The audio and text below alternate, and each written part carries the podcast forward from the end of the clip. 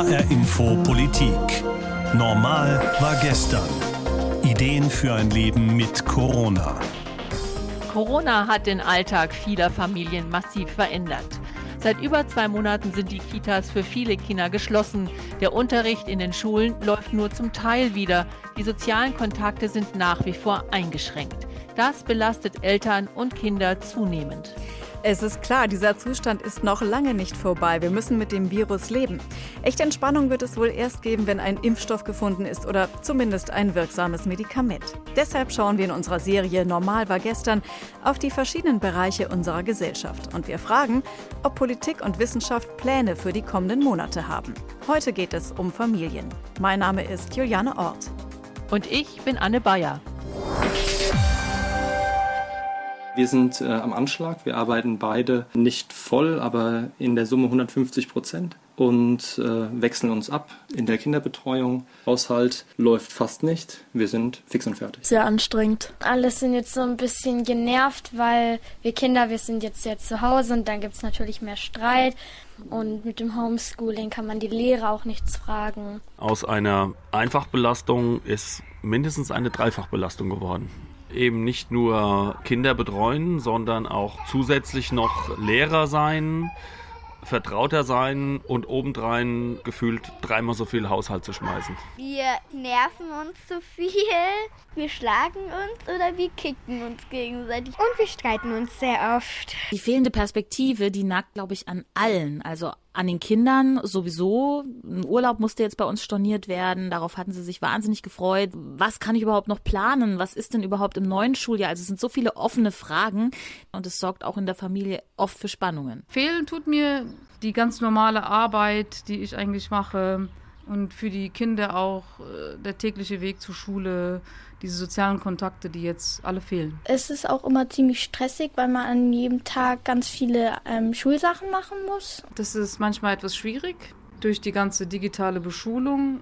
Aber ich weiß, es geht anderen Familien viel schlimmer, die beispielsweise kein WLAN haben, kein Laptop haben. Wir haben das Gott sei Dank und von daher ist alles eigentlich zu bewältigen. Das alles kann ich sehr gut nachvollziehen. Ich arbeite auch zu Hause. An meiner Tür klebt gerade ein großes Schild. Achtung, Aufnahme, bitte Ruhe. Ich hoffe mal, das klappt auch. Allerdings muss ich sagen, meine Kinder sind schon groß genug, ihre Schule relativ selbstständig auf die Reihe zu kriegen. Der Große macht gerade Abitur und das äh, tut mir dann eher leid für ihn, dass er sich da so wenig auf das danach freuen kann, weil einfach völlig unklar ist, wie das alles weitergehen soll. Das ist ja auch eine wirklich schwierige Situation, sehe ich auch bei meinen Kindern, die sich auch schwer damit tun, sich durch eine ziemlich ungewohnte Art von Schule zu quälen mit einzelnen Tagen oder auch Stunden in der Schule und ansonsten Aufgaben und Videokonferenzen von zu Hause. Und natürlich auch für die Eltern. Also ich muss sagen, ich finde das schon ziemlich tough, was hier gerade von uns Familien und sicher vor allem auch von uns Müttern geleistet werden muss. Also Anne, du und ich, wir kennen die Situation als Betroffene, aber vor allem interessiert es uns aus politischer und aus gesellschaftlicher Perspektive. Ja, genau. Und deswegen haben wir uns auch auf die Suche gemacht und viel gelesen und mit vielen Menschen gesprochen, die sich auch mit dem Thema beschäftigen und zwar auf ganz verschiedenen Ebenen. Der Ausgangspunkt unserer Recherche war, Corona und alle Maßnahmen, um das Virus einzudämmen, stellen Familien vor neue Herausforderungen. Manche können die Zeit ohne viele Termine genießen, die meisten haben aber mehr zu schultern als vorher und kommen auch langsam an ihre Grenzen. Viele Eltern, vor allem wenn sie kleine Kinder haben, sind echt am Ende. Ja, denn seit zehn Wochen laufen die 4300 hessischen Kitas im Notbetrieb. Laut Sozialministerium werden nur 20 Prozent der fast 280.000 Kindergartenkinder zurzeit betreut. Das treibt die Eltern mittlerweile auch auf die Straße, so wie auf einer der Demos der Initiative Familien in der Krise in Wiesbaden. Ich bin eine ganz normale Mutter aus Wiesbaden. Ich habe drei Kinder eine in der Grundschule und zwei im Kindergarten. Ich fühle mich von der Politik im Stich gelassen. Ich bin enttäuscht, traurig und wütend. Ja, wie sieht es denn aus mit der Situation von Eltern und Kindern? Dazu haben wir mal ein paar Fakten zusammengetragen. Zahlen und Fakten. Knapp die Hälfte der befragten Eltern mit Kindern unter 15 Jahren arbeiten demnach von zu Hause aus. Nicht ganz ein Viertel sucht ab und zu seine Arbeitsstelle auf, weil von zu Hause aus nicht alles zu erledigen ist. Für 20 Prozent hat sich an ihrem Arbeitsmodell nichts geändert und jeder Zehnte ist freigestellt oder arbeitet in Kurzarbeit. Das heißt, ein Großteil der Eltern mit Kindern arbeitet derzeit zu Hause. Die Hauptaussagen lassen sich so zusammenfassen. 60 Prozent der Eltern fühlen sich derzeit mit ihren Alltagsfragen und der Neuorganisation ihres Familienlebens nicht wahrgenommen. Viele Väter und Mütter sprechen von enormen Belastungen und wünschen sich eine verlässliche Infrastruktur zurück. Manche erleben die neu gewonnene Zeit auch als Chance. Bei den Kindern kommt laut einer Studie des Deutschen Jugendinstituts wohl die Mehrheit gut mit der Situation zurecht, ein Drittel jedoch nur schlecht. Eine aktuelle Studie fasst nochmal zusammen, was die Eltern derzeit am meisten stresst. Eine Studie, an der auch die Uni Frankfurt beteiligt war, 25.000 Eltern wurden befragt, die meisten davon Frauen, also berufstätige Mütter. Die Erziehungswissenschaftlerin Sabine Andresen hat auch daran mitgewirkt. Am meisten belastet sie die Ungewissheit. Die Ungewissheit, wann Schulen oder Kindertagesstätten, wann das Leben, das für Familien so wichtig ist, wieder einigermaßen geregelt laufen kann. Das ist ein Problem für Eltern, insbesondere für berufstätige Eltern. Es wurde in dieser Studie auch untersucht, was die Eltern eigentlich genau mit Stress meinen. Dass alles in der Familie stattfinden muss, dass die Mütter alles managen müssen und ähm, selbst mit großer Unsicherheit und auch Unzufriedenheit umgehen müssen, sich sehr belastet fühlen und mittlerweile auch sehr erschöpft sind. In dieser Kombination kommt oft der Begriff, ich bin erschöpft, ich bin am Rande meiner Kräfte, ich habe keine Energie mehr. Es ist also nicht nur so ein Gefühl, das einzelne Eltern haben, sondern es gibt mittlerweile erste wissenschaftliche Erkenntnisse und es ist klar, die Belastung in den Familien hat enorm zugenommen. Das ist ja auch der Politik bewusst und wir wollten wissen, wissen, was unternimmt denn die Politik, um Familien in ihrem Alltag mit Corona zu unterstützen? Was sagt die Politik? Der Wunsch, wieder in die Normalität zurückzukommen, hat viel mit dem Wunsch nach einer verlässlichen Infrastruktur und Betreuung zu tun. Und da spielt die Musik eindeutig in den Ländern. Ja, und deswegen führen viele Bundesländer derzeit, ja und auch schon seit längerem Debatten darüber, wann machen die Kitas und Schulen wieder auf.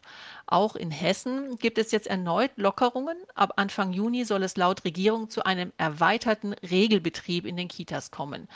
Unsere Landtagskorrespondentin Andrea Löffler hat die Debatte im Landtag dazu verfolgt und auch für uns zusammengefasst.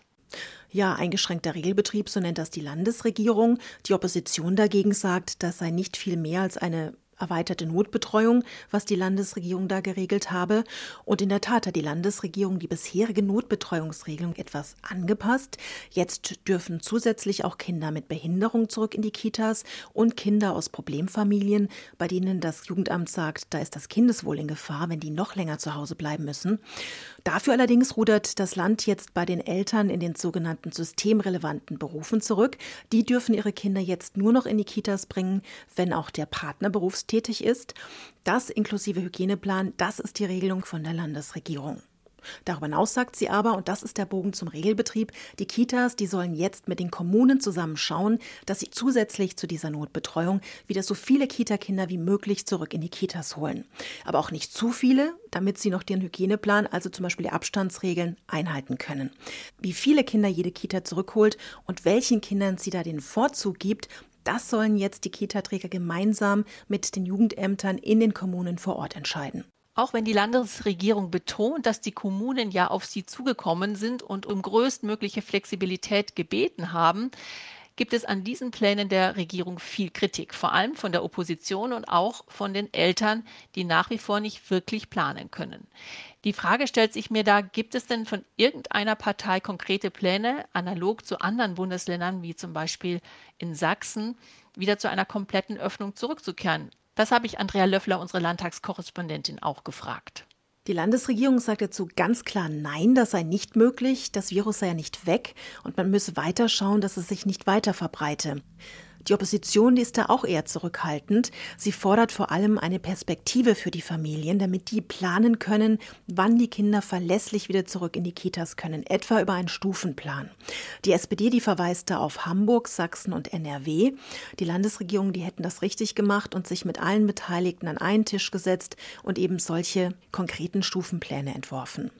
Auch der Linken geht es nicht in erster Linie um eine sofortige Öffnung, aber sie sagt, es könne doch nicht sein, dass alles hochgefahren runtergefahren werde. Geschäfte, Gastronomie und nur die Kitas, die müssen zubleiben. Das bringen die Arbeitnehmer und vor allem die Arbeitnehmerinnen jetzt umso mehr in Schwierigkeiten, weil die ja jetzt zurück zu ihrem Arbeitsplatz müssten, aber gleichzeitig niemand ihre Kinder betreue. Am weitesten geht da die FDP, die kritisiert, dass es ja einen Rechtsanspruch auf einen Betreuungsplatz gebe, der derzeit nicht erfüllt werde. Und sie wirft der Landesregierung vor, sich zu spät um die Kitas gekümmert zu haben. Die könnten schon längst wieder geöffnet sein, sagt Fraktionsvorsitzender René Rock, wenn das Land eben frühzeitig ein Konzept entwickelt hätte. Ähnlich sieht das auch die AfD, die wirft der Landesregierung ebenfalls vor, zu spät ins Handeln gekommen zu sein. Einig ist sich die Opposition aber darin, dass die Landesregierung die Familien besser informieren und finanziell unterstützen müsse. Viele Vorschläge und rege Diskussionen im Landtag, wann bzw. ob die Kitas wieder komplett öffnen. Über die Schulen haben wir jetzt noch gar nicht gesprochen, Juliane. Ja, stimmt. Das bekomme ich von meinen zwei Schulkindern ja täglich mit. Also momentan ist es ein Wechsel von Präsenzunterricht und Homeschooling. Und wie viel das jeweils ist und wie es organisiert wird, das regelt jede Schule für sich. Und da gibt es wirklich große Unterschiede. Und das wird wohl auch bis Ende des Schuljahres auf jeden Fall noch so bleiben. Ab der ersten Juniwoche dürfen jetzt aber alle Grundschüler wieder in die Schule. Das betraf ja bisher nur die Viertklässler.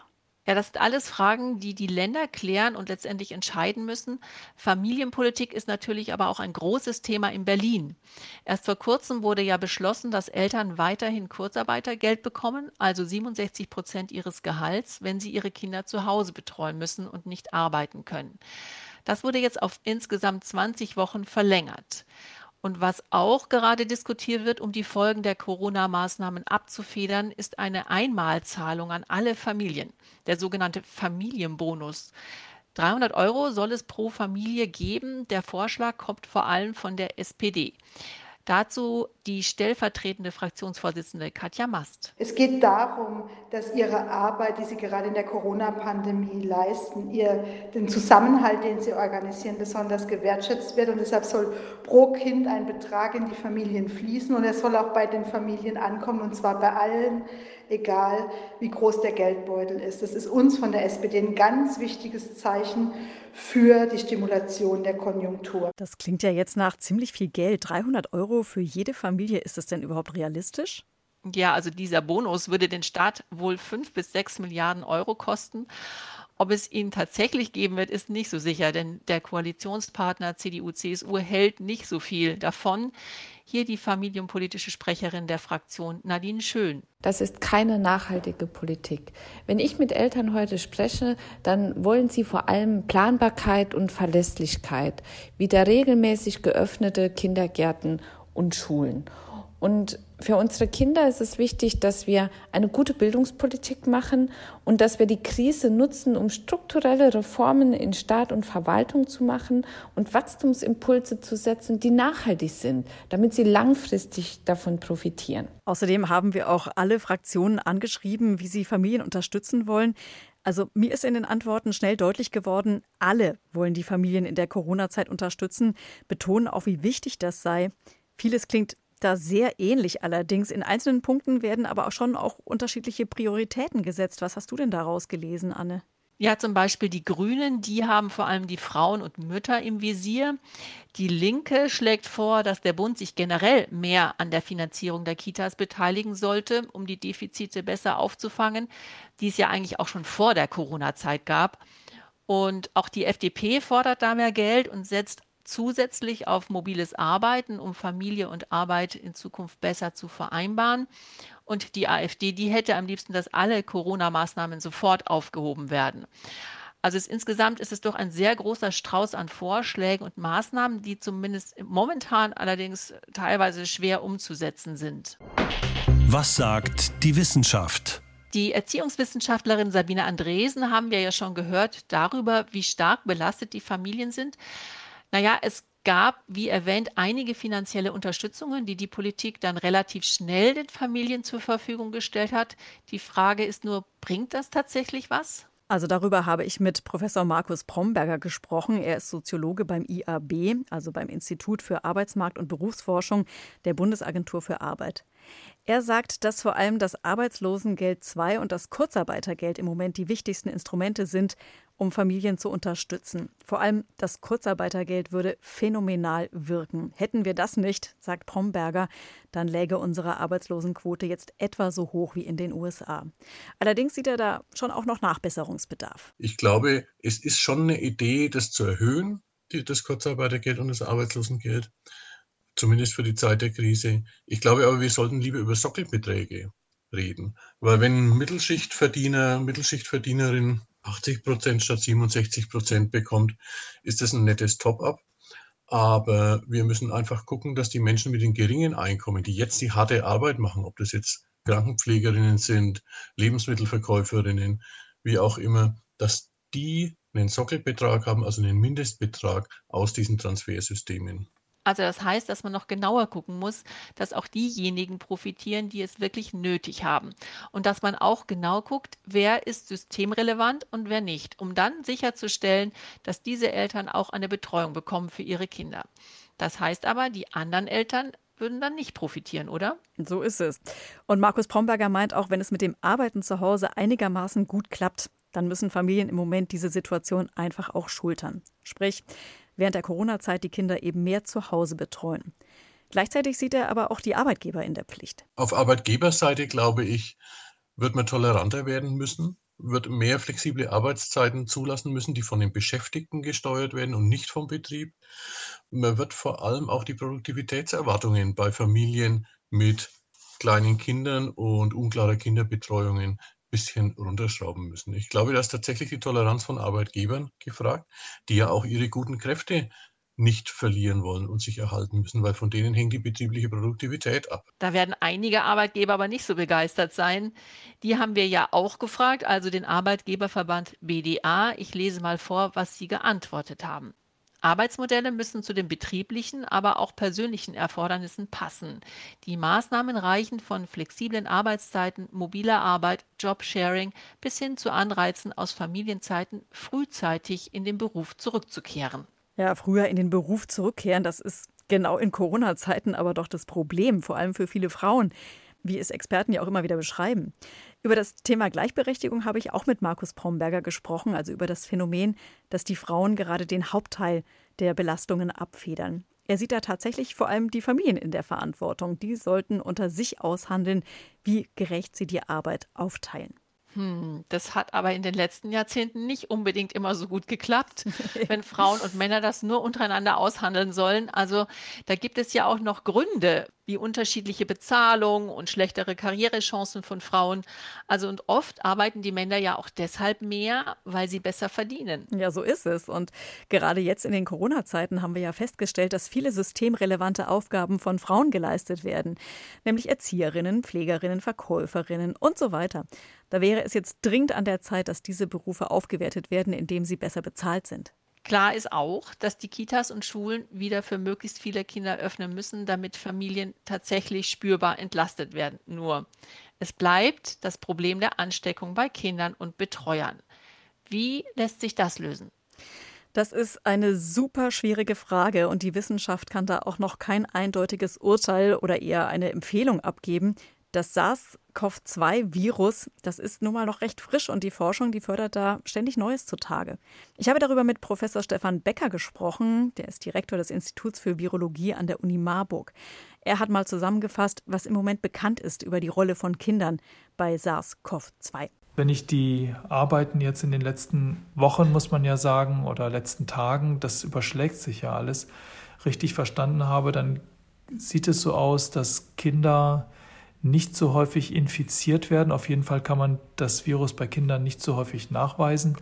Und es scheint auch so zu sein, das sind so Untersuchungen aus Holland, dass Kinder auch das, das Virus auch nicht so häufig auf andere übertragen, wie das Erwachsene auf andere übertragen können. Aber ich glaube, diese ganzen Untersuchungen, die sind noch sehr frisch und man muss da vorsichtig mit umgehen. Aber es gibt für mich jetzt momentan auf jeden Fall keinen Grund zu glauben, dass bei dem SARS-Coronavirus genauso ist wie bei Influenza-Virus, dass also die Schulen und die Kitas so die Orte sind, wo die Infektionen am stärksten verbreitet werden. Also dafür gibt es, glaube ich, im Moment keine Hinweise. Aber, das sagt der Virologe Stefan Becker von der Uni Marburg auch, Selbst wenn vor allem kleinere Kinder in der Regel milde Verläufe haben und oft auch gar keine Symptome zeigen, sie können auch schwer erkranken an dem Virus und sie können auch daran sterben.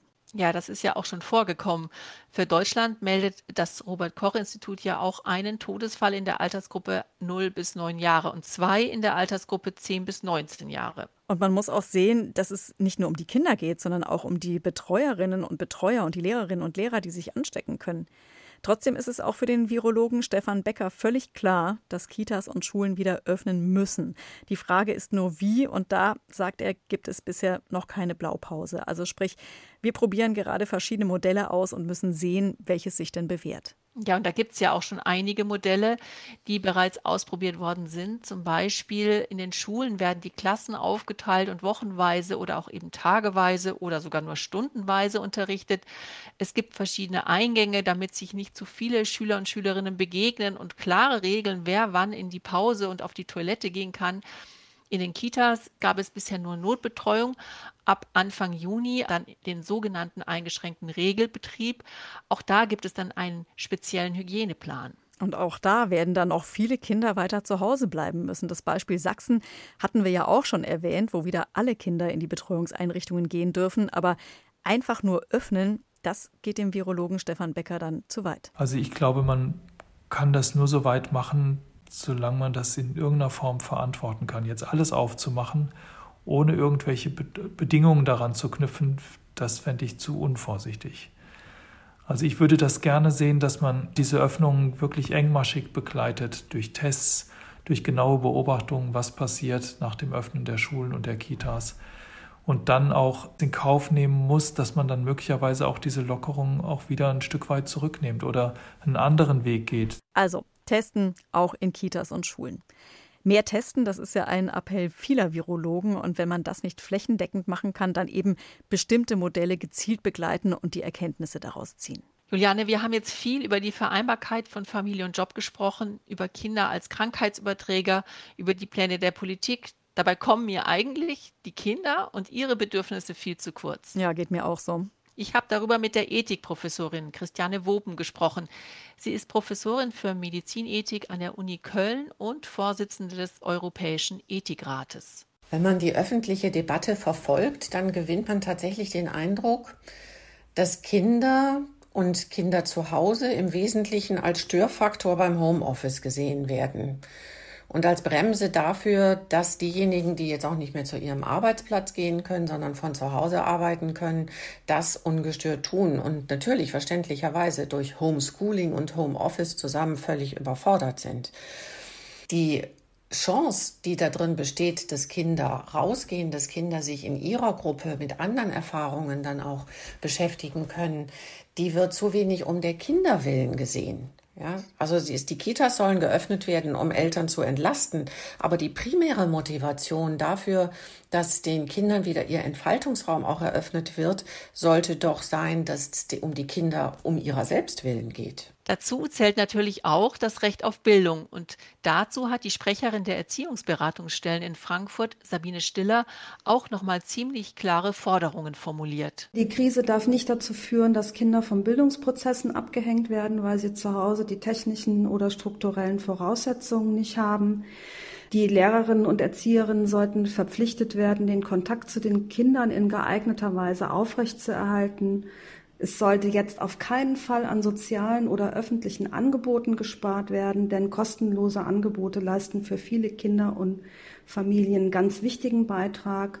Und nicht zu vergessen sind die Jugendlichen, die sich große Sorgen um ihre eigene Zukunft machen. Für die würde ich mir eine große Öffentlichkeitskampagne wünschen über Ausbildungsmöglichkeiten und über die Botschaft, dass sie dringend gebraucht werden. Es bleibt ein Abwägen, auch bei der Frage, was ist, wenn Kinder zu Hause jetzt mehr Gewalt erfahren, wie es auch viele Experten befürchten. Müssen nicht alleine deswegen die Einrichtungen wieder öffnen?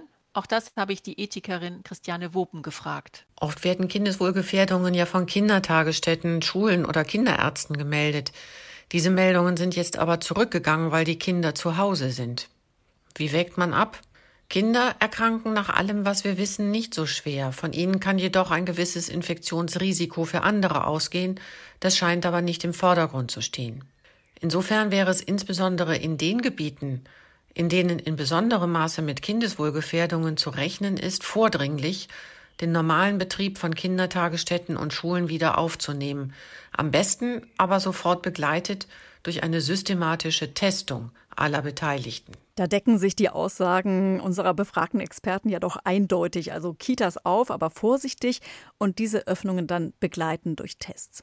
Das klingt jetzt ganz einfach, aber es ist wirklich ein schwieriger Spagat, der da gerade bei Kitas und Schulen geschafft werden muss. Und eine ganz große Schwachstelle ist das Personal weil ja allein schon einige Erzieher und Erzieherinnen und Lehrer und Lehrerinnen ausfallen, einfach weil sie zur Risikogruppe gehören oder Angehörige zu Hause haben, die dazu zählen. Ja, und da wir ja vorher schon in der Situation waren, dass wir zu wenig Personal in Kitas und Schulen hatten, trifft uns das jetzt umso härter. Also da rächen sich die Fehler der Vergangenheit umso mehr. Und nach meiner Wahrnehmung können Kitas und Schulen gar nicht so viel anbieten, wie sie wollen und müssten. Den Eindruck habe ich auch. Es wird deshalb für viele Familien noch eine ganze Weile so sein, dass sie ihre Kinder zu Hause betreuen und beschulen müssen. Wir werden uns also weiter durchhangeln müssen und dabei diejenigen besonders unterstützen, die es am nötigsten haben. Ja, und genau das ist jetzt die große Frage in vielen Kitas in Hessen. Wer hat Anspruch auf die kostbaren Betreuungsplätze? Ja, und dann die Frage in den Familien, wie teilen wir uns die Arbeit auf? Und in den Unternehmen, wie sie ihre Beschäftigten mit Familie besser unterstützen können. Ja, und in der Politik, was hilft Familien wirklich effektiv, ohne nur Geld per Gießkanne zu verteilen? Es ist einfach eine gesamtgesellschaftliche Aufgabe. Das war Normal war gestern Ideen für ein Leben mit Corona. Und dieses Mal ging es um Familien und was für sie getan werden müsste. Den Podcast zur Sendung gibt es auf hrinforadio.de und in der ARD Audiothek. Mein Name ist Anne Bayer. Und ich bin Juliane Ort. Und jetzt kommt nochmal Amanda, die wir ganz am Anfang schon gehört haben. Sie hat das letzte Wort. Für sie hatte die unterrichtsfreie Zeit nämlich auch was Gutes. Zum Glück habe ich mein Radio wieder repariert.